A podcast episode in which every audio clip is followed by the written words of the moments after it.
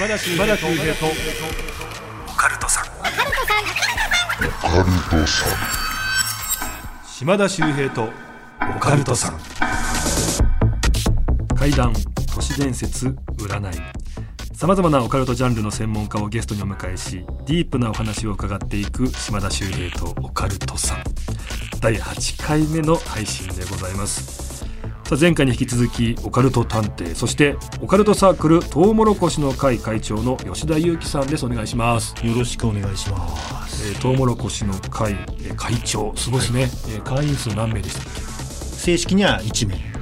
考え方によっては1万人ぐらいいるかなっていう。よくわかんないんだよな、えトウモロコシの会の名前にした由来なんでしたっけ？ーえーボランティアサークルっぽい名前にすれば公民館とか貸してくれるかなっていう。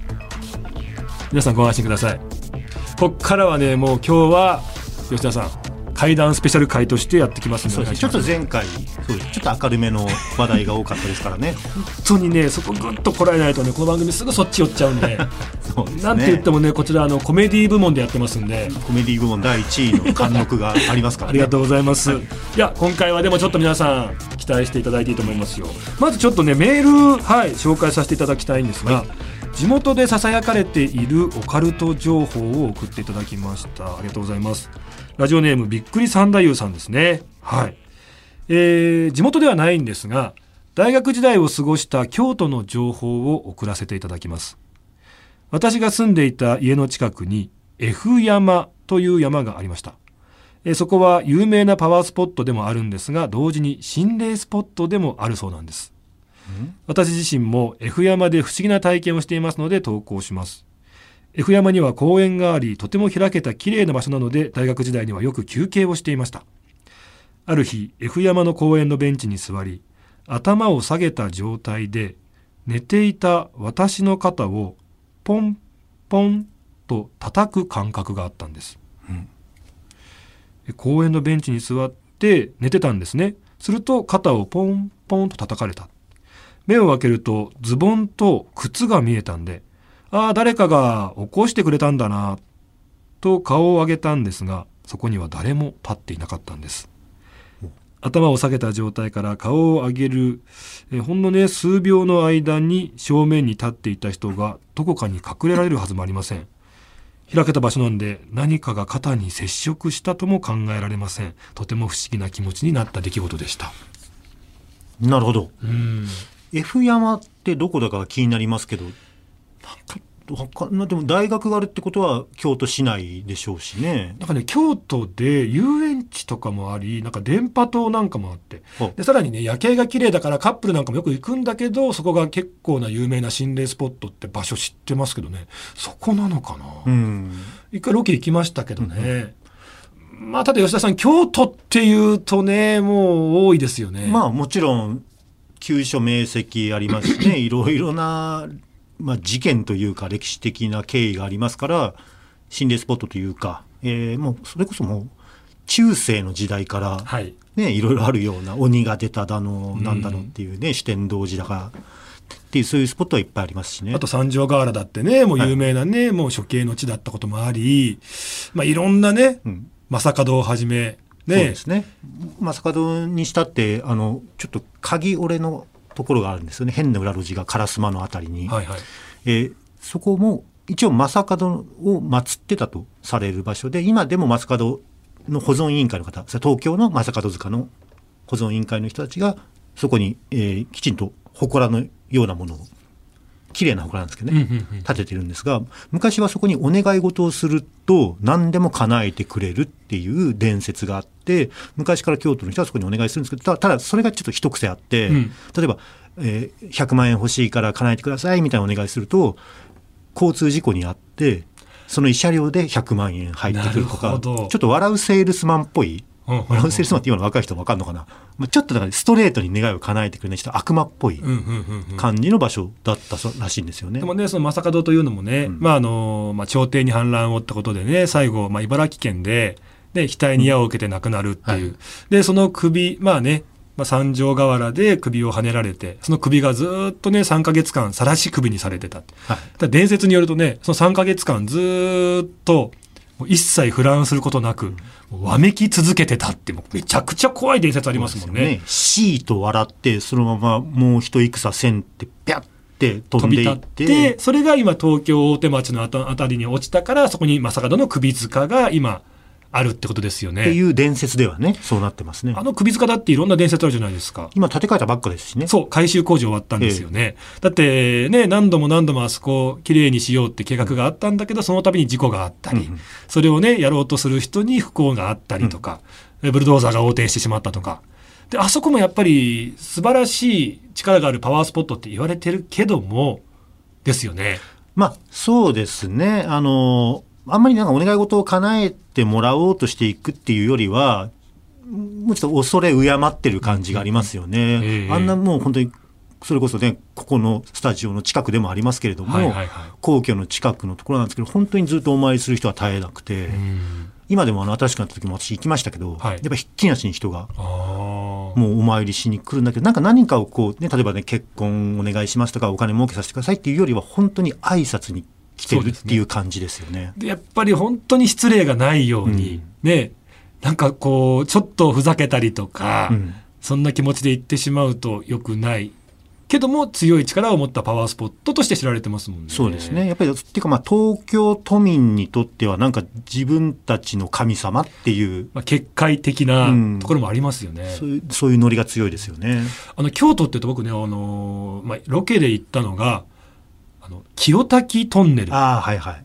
あの変な形のね、卵みたいな。そうそうそう古いトンネルじゃないですか。はいであそこって一個ねあの伝説があって、はいまあ車で行けるんですけどもそこで行った時に赤だったらいいんだけども、青だと良くないっていう伝説があるんですよね。そのまま行っちゃいけないんですよね。そうそうそう青だと呼ばれてるってことだから危ないと、うんだから赤だったらもちろん一回停車していいんだけども青の時は一回それでも止まって一回赤になって青になるっていうのを待たないといけないって言われてますよね。そうやんないとひどい目に遭うって言いますけど、私ね、それ多分、警察の人が流した噂なんじゃないかと思うんですよね。どういうことですか？あの、あそこってやっぱり道が狭いんで、はいえー対面通行すると、そもそもできないのかな？あなるほどね。あの、もともと電車のために作ったトンネルなんで。あ確かにすれ違えないぐらい細いですもねそうんなんですよ。。だから、えっと、例えば、青と赤の間際とかに急いで行っちゃう場合があるじゃないですか。正面衝突しちゃいますね。ね、そう焦ってスピード出した若者同士がまたそれが2つ同時に重なっちゃったら向こうとこっちで事故るでしょ？だから青でも一旦待ちましょうっていうのを階段めいた話として京都の警察が流したんじゃないかなって。腑に落ちた。うん、ただあそこ奥にね、はい。あの謎のミラーがあって普通ねミラーってねあの向こう側が見えるようにとかなのに真下向いてるんですよね。ああそうでしたっけ？高さ3メーターぐらいのところに設置されてるんですけども、真下を向いてて、よく何を映すの？みたいな。うん。でそれ見るとあの表面がボコボコになってて、でそこのね、えー下に行って見上げると自分が映るんですがその映った姿が自分が死ぬ時の姿だっていう伝説嫌なが話だな 大体ボコボコの顔に映っちゃいますもんね。でもあれもねあのなぜ下向いてるかっていうと、はい。ちょうど坂道の登ってきて降りるっていうねちょうど頂上にあるんですよ。うんなるほど。だから下から登ってきた時に下を向いてるってことは向こう側から登ってくる車が多分見えるうんうん。っていうことだとは思うんですけどもね。まあそういう不思議なものってちゃんと足を運んでみると謎が解けることってありますそうなんですよ。だから皆さん階段現場にはなるべく足を運ぶようにしてくださいね私のように。そうですよね。もういろいろ足運ばれてますもんね、はい。僕あの面白かったのがさっきね吉田さんおっしゃったその警察が流したうん。みんなのことを注意喚起するために階段が使われたんじゃないかって言われてましたけど、これって実は僕ら身近なところでありますよね。お何でしょう？学校の七不思議。ほあれとかって多分親たち先生たちが子供が悪さしないようにって流した階段を利用した教育なんじゃないかなって思ってて。うはいはい。例えば理科室の模型が動き出す。やっぱ当時今もそうですけど模型って高級品ですよね。うん。だからそういうの忍び込んで遊ぶんじゃないよとか。あとはねなんか階段体育館のこの倉庫がどうだ。それもやっぱり早く下校するんだよとか、うん。なんかそう言って、えー放課後残ってそんな悪さするとお化けが出るよ。だから帰った方がいいよっていうことを利用したしつけが中にはいくつかあるんじゃないかなって思ってるんですけど。そういう階段の使い方も確かにありますよね。止まんなくなりますね。はいちょっと一つのメールでこんなに話が膨らむとは。F 山、はい F 山どこなんだろうな。さあ今回も吉田由紀さんと怪談、オカルト話掘り下げていきたいと思います。最後までよろしくお願いします。島田秀平とオカルトさん。改めまして島田秀平です。さあここからですね怪談オカルト話について吉田由紀さんに伺っていきたいと思います。はい、お願いします。さっきねあの階段がねなんか教育に使われてたって話ありましたけど、はいでもふと考えたらそもそもそうですよねだって昔ってあのお寺でお坊さんがいろんな地獄絵図なんかを見せて、うん子供たちにね嘘ついたらこうなるんだよ泥棒したらこうなるんだよって言ってこう怖がらせながら悪いことをしちゃいけないんだよっていうふうに教えてたじゃないですか。はい。それもある意味、まあ、そういった怖さ階段などを使った教育ですもんね。いや、本当にそうなんですよ。で、それこそ中世であったり、江戸時代とかのあの仏教説話うんですね。っていうものは、やっぱり仏の教え、仏教の教えを伝えるために、こんな恐ろしい話があったんだぞっていう怪談話でやってるんですね。ただ、それはそれでまた逆パターンというか、うん名目としては教訓仏教の教えを伝えるための話だっていう風な名目で出さないとやっぱりダメなんで、は出してるけど本当は怪談を語りたかったんじゃないのかな。すっごい驚々しい話とかありますからね。あのなんか女の人に渡されてなんか謎の女の人に箱を渡されてこれ運んでくれって言われて運んで絶対開けるなよって言われたんだけど途中で開けたら入っていたのが男性のあそこ。え？なんすかその話、でしかもその描写がね結構毛も生えてて、うん、ちょっとドロッとしててっていうなぜかそこ細部まで描写してるんですよ。そういうお話があったりとかするんですよ。はあ。まあ昔からやっぱり怖い話はみんなに人気があったってことなんですかね。なんですよどう考えても教訓話っていうよりは、うんうんうん。そそういう怖さを描写したかっただろうっていう 語話描写をね。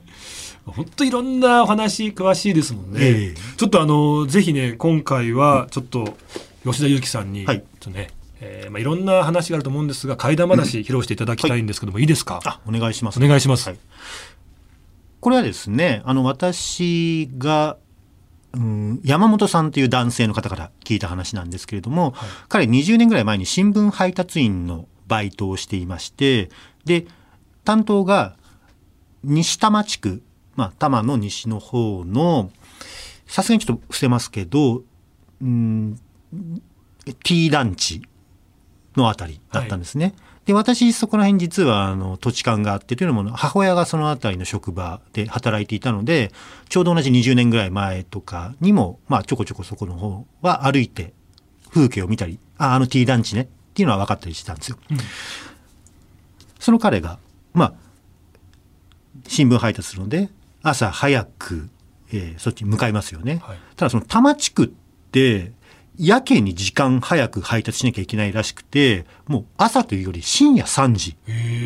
夜中にもう持っていくらしいんですよ。なんか朝早い方たちが多いんですかね。うん、っていうかまあ多分そっちをはや初めにやって他の地区にやんなきゃいけないからっていうところだと思うんですけどで本当にその深夜3時過ぎぐらいに、えー T 団地のとある強盗低い方の強盗ですねあの建物があんまりない4階建てぐらいしかないようなそういう建物に持って行ってでそこの建物ってあそういえばここなんかおかしいよなって常々思ったんですよ山本さん。というのもそこの3階部分に一つだけ扉が真っ黒な部屋があるんですねで。他は違うのに、うんドアが真っ黒な部屋が一つだけあるってこと？そのドアだけなんかこう黒いらしいんですよ。うんまあこう綺麗にペンキで塗ったとか言うんじゃなくて黒くすすけて汚れてる。うんうんでそのままになってる。でどうも人は住んでないみたいなんだけどとはいえこんなの早くドア変えたらいいのにと思ってたらしいんですね。はいでそこの建物の郵便ポストに、まあ、どんどんどんどん新聞投函していくんですがあれ？不意に妙な気配がしたんですね。まあ、集合ポストがあるところの建物の隅っこの方にあれ？なんかいるな。うん。動物っぽいものがある。もう深夜3時ですしちょっと冬の時期だったんで、えーもうほんと真っ暗なので建物の影隅っこの方になるとほんで全然見えないんですよ。でもどうも気配でもう黒い闇の中にさらに黒いものがあるみたいな感じ、えー、と初めタヌキかなと思ったんですよ、うん。まあタヌキだったらその辺いてもおかしくないですから、はいはい。とはいえタヌキじゃない。えこれキツネいやでも東京にキツネなんていないよなーって思いながらじーっと見ていたらそのキツネのようなシルエットがこっちをスーって振り向いたんですね。うん。そこでポッと明かりがついた。うん。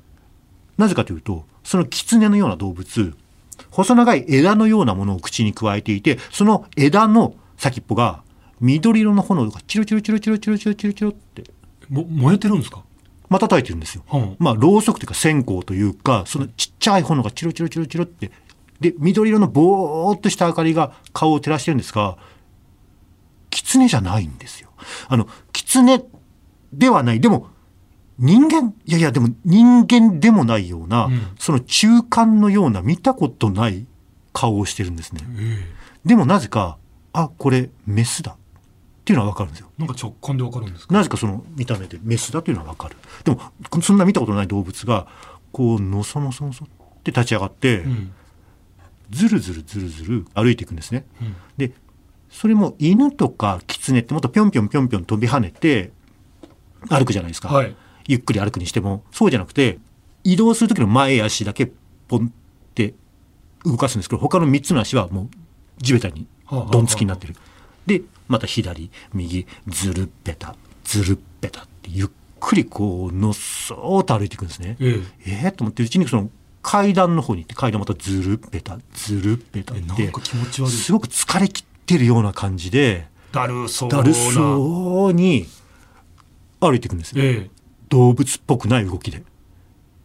えーって見てるうちにまあその階段を登ってまあこう折れるじゃないですか、はいはい。折れてそこで影になって見えなくなるそこで山本さん追いかけてみようって思ったんですよ。ええちょっと好奇心が湧いちゃって、ゆっくり自分もその階段を登っていく。と角を曲がるとやっぱりそのさっきの狐のような動物がずるっぺたずるっぺたってまた階段を登って次の角に行く。うん。また見えなくなる。いやゆっくり追いかけていく。うちにちょうどその3階の部分までたどり着いて、うん。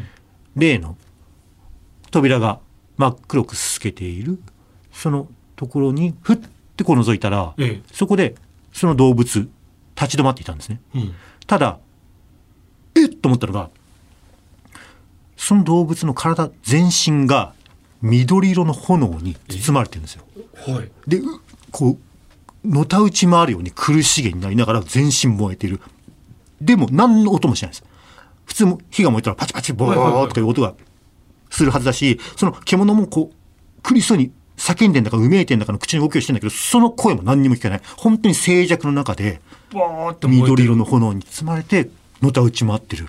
うわっと思って、まあ、とにかくまあ火を消さなきゃっていうふうに思うじゃないですか、うん。だからまあその配達員に支給されていたジャンパーを慌ててこう脱いででバサッてこうかけようとしたその一瞬目を離した隙にパッて見たらさっきまでいたはずのその炎にまみれた動物綺麗にいなくなってるんですよ。いなくなって消えてるんですね何にも跡形もないいつもの異常のない廊下しかない。えー、なんだこれ。まあ不思議だったんですけども、とにかくその仕事は終わらせて、配達所の方に戻って、で、上司の人に、いや、これこれこういうことあったんですけどって言ったら、あー、まあな、なんかしてるんですよ。うんえ、なんすか？いや、あそこはちょっとひどい事件があったから。その数ヶ月前だか1年前だか、まあそんなに昔じゃないタイミングで、どうもその部屋で放火があったんですよ。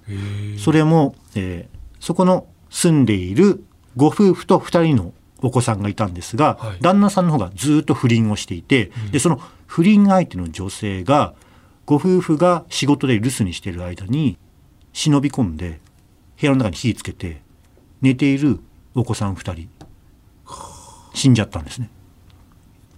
その女の人はその後別にあの命に別状なく、ん多少の怪我を負っただけで警察に捕まってでその時点でもまだ全然生きているはいはい状態なんですよ。えだけどまあそういうことがあったからなんかお前みたいなお前が見たようなものが見えても不思議じゃないかもしれないよな言われてああそうなんですか、まあ、結局、えーその後担当地区はしばらくして変わったんですがただその山本さんが担当地区変わるタイミングでその部屋きれいに改装されて、うんうん。また新しい入居者が入ったっていうことが聞いたそうなんですけどもね。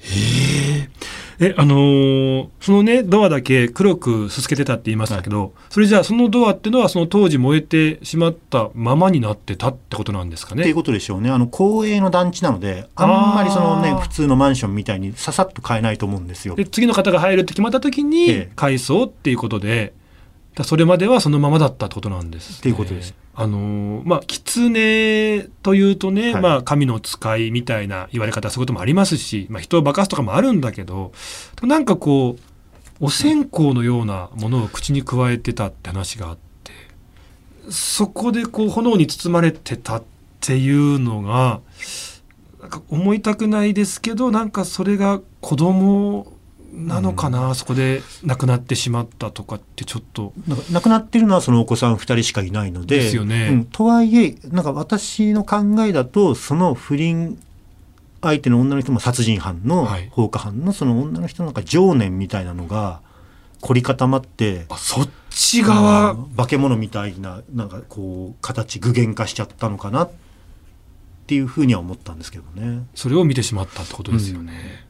いや狐ってね、まあ、昔から人化かすとか、まあ、お稲荷さんとかもありますけどいろんな話ありますよね。はいこれねごめんなさい本当オチがなくって僕もちょっと恐縮なんですけど、知り合いに「これ何なのかね?」って聞いた話があるんでちょっといい機会なんで逆にもうすごいお話詳しいじゃないですか吉田さん。あちょっと見解を伺ってもいいですか？あぜひお願いします。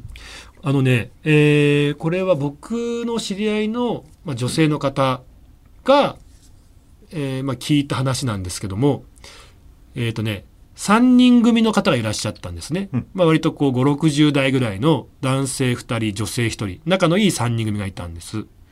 で、このうちの男性の1人が、ご病気になってしまって、もう余命いくばくもないっていう状態になったんですよ。ただよく聞く話ではあるんですけどもう宣告されて死が近づいた時に急に霊感に目覚めるみたいな話って時々聞くじゃないですかまあまあはいはい。でまあその男性の方も霊感に目覚めた まあそんな話をしてたんですって。でその男性で女性のお友達もう一人男性がいる。3人組。であのもう余命いくばくもないとこの時になんかその男性がね言うんですって。俺今までの人生でさやり残したこといっぱいあるんだけどもなんかそれをお前らと一緒にやりたいな。そんなん言われたら親友だからいや何でもやろうよ。まあそうですよね。ってなった中で一ついや実はさ場所言っちゃいますけど東京の広尾はいはめちゃめちゃ都心でしょ？い。はい。大通り沿いなんですけど昔から気になるバーがあるんだよね。行ったことないんだけどなんか気になってたからあのバーに行ってなんかお前らと酒飲んでみたいな。いやそんなんすぐ行こうよって話じゃないですか、じゃあどこどこの日に決めてで夜みんなで待ち合わせするんですって。で、まあ、バーがあるんで3人でこう入るわけですよ。そしたら普通のバーですね、まあ、狭いバーでカウンターだけなんですね。椅子が5つぐらいしか並んでないかな。で奥にカウンターの向こう側にバーテンダーさんがいてでお酒がいっぱい並んでるいわゆる普通のバーです。で中入ったら薄暗い感じで。でカウンター座るんですって。そしたらもう何の飾りもない殺風景な店内なんですけど壁に唯一狐のお面だけかかってたんですって。ほう。なんだろうこれだけなんだ。なんか特徴的だなって思って。でバーテンダーさんっていうのが綺麗な若い女性だったんですって。まあタキシードみたいに着てて、はいはい。でじゃあハイボールとかウイスキーロックでとかも頼んで「で分かりました」って注文を受けてくるって振り向いてお酒取り行くしお酒作り行くじゃないですかで振り向いた瞬間に全員「えっ!」って思うわけですよ全面はタキシード着てるんだけど振り向いたら裸なんですって。あのねごめんなさいちょっとね分かるかな？あのお坊ちゃまくんって昔漫画があって。ね、さっきから。ごめんなさいねお互いにね。貧乏ちゃまっていうのがいて、はいはい。まあちょっと貧乏だから、なんとか前面だけはこう着てるんだけど後ろ側布がなくって全部お尻が丸見えっていう半分だけしかこう服着てないっていう前面だけってはいいう、心まで落ちぶれてない 元金持ちの人ですね。そうです貧乏ちゃま、はい。まさにそのスタイルなんですって。でえー、って思うでしょ、うん。でお酒出されるんだけどもなんかもうみんなざわざわしちゃってで女性の方も若干霊感あったらしいんですよ。ここやばいよね。たら霊感目覚めたお友達も「いやここやばいな。すぐ出ようすぐ出よう」っつって。で一人は分かんないんだけどでまあ出てきたんですって、なん。だったのあれ？みたいな。お酒飲んえーあんななんか絶対あそこおかしいよねみたいな。話でもう終わったんですけどただ唯一霊感ない男性からすると、めちゃめちゃ綺麗な女性が後ろねお尻見えてる後ろ裸だっていううん。最高じゃん。うんまあまあまあはい後日一人で行こうって思うわけですよ。うん。わわかります？そのね。はいで後日広尾のその大通り沿いのバー、何もなかったんですって。あその店があったはずの場所が。いや絶対ここって言って。で僕もだからそれ住所も聞いてここなんですって言われたから見に行ったんですよ、うん。そしたらその一角その場所だけすごい古い廃屋にな廃屋ボロボロの一軒家みたいなのが建ってて、うんうんでなんだここ？と思って。人住んでないのかなと思ったら人住んでるんですよ。ほっていう話。これ何なんですかね？ういやでもいい話ですね。私そういう話大好きなんですけど。ね意味がわからない。でこれねあのムーの三上さん、はい。編集長ね、うん。に聞いたらいや俺も分かんないけど例えば、ある地方では棺桶にねまあ亡くなった人を入れるときに、うん。まさに全面だけの白装束を着せるっていう地方があるんですって。なるほど。はい。だから裏側がないっていうのは、うん。死者に着せる服の着せ方だったりするから、うん。まあやっぱりそこっていうのはパラレルワールドなのか不思議な時空の変化でおかしなとこ入ったのか分かんないけどやっぱりこの世のバーテンダーさんじゃないよね。うんうん。っていうことと地図見たらね裏側とかねお寺いっぱいあるんですよね。まあ疲労のあたりはね多いですからね。でやっぱりその特徴的な狐の面ですよね狐。はなんか関係あるのかなと思ったんですけど吉田さんどんな見解ですかいいやそれはさすがにちょっともう推理不可能ですよね。まあその推理不可能な不条理さが素晴らしい階段なのであんまり変にここじつけたりとかねあのこういうことだったんじゃないかっていうよりはこのゴロッとした不思議さを楽しむべき話なのかなと思いますけど。住所も聞いて僕も見に行ってますからね、はい。この場所なんだっていう。あ後で教えてください。あーもうねはい。わかると思いますよ。ほお大通り沿いでうはいはい。どこまで言ったらいいんだろう。もう もうね交番があってすぐ横でここだけなんで一軒家古いとかあるんだろうっていうとこありますよね。いやでもねあの広尾とか西麻布とかの方は確かになんかももともとねあのそういうちょっと暗い場所ではあったんで、まあ、だから今みたいな盛り場になってるんですけどあってもおかしくないかなっていう土地柄ではありますよね。いやーちょっと本当に話尽きないですね、はいあのーまあ、今回はじゃあちょっとこの辺でお別れのお時間ということでちょっとまた次回もぜひお願いいたします、ぜひよろしくお願いします。もうなんかもう俺の話いいから普通にただただ吉田さんに3本ぐらい話してほしいなあいい。で5分6分ぐらいの話をただポンポンポンっていうふうにそんなのもお願いしたいぐらいなんです。ちょっと考えててください、はいわかりました。この番組あなたからのメールもお待ちしております。あなたの周りで起こった不思議な出来事地元でささやかれているオカルト情報島田周平に聞いてみたいことゲストに呼んでほしい人など宛先は OCT アットマークオールナイトニッポンドットコムです。OCT アットマークオールナイトニッポンドットコム。ぜひ皆さんねたくさんのメールお待ちしております。いや吉田さん楽しかった。ねやっぱりあんまり階段少なめにするよりも階段語った方がいいですね。当たり前なんですよ。あ。1周目から気づいてほしかったんですけど。あそうなんですか。はい。いやもうそういうラジオじゃないのかなと思って気合い入れてきたんで。1周目取り直します？あもうそうですか。やめときましょう。次回皆さんご期待いただきたいと思います、はい、お願いします。えー吉田裕樹さんの次回は、えーラスト回ですね。はい。皆さんお楽しみに。今回もありがとうございました。ありがとうございました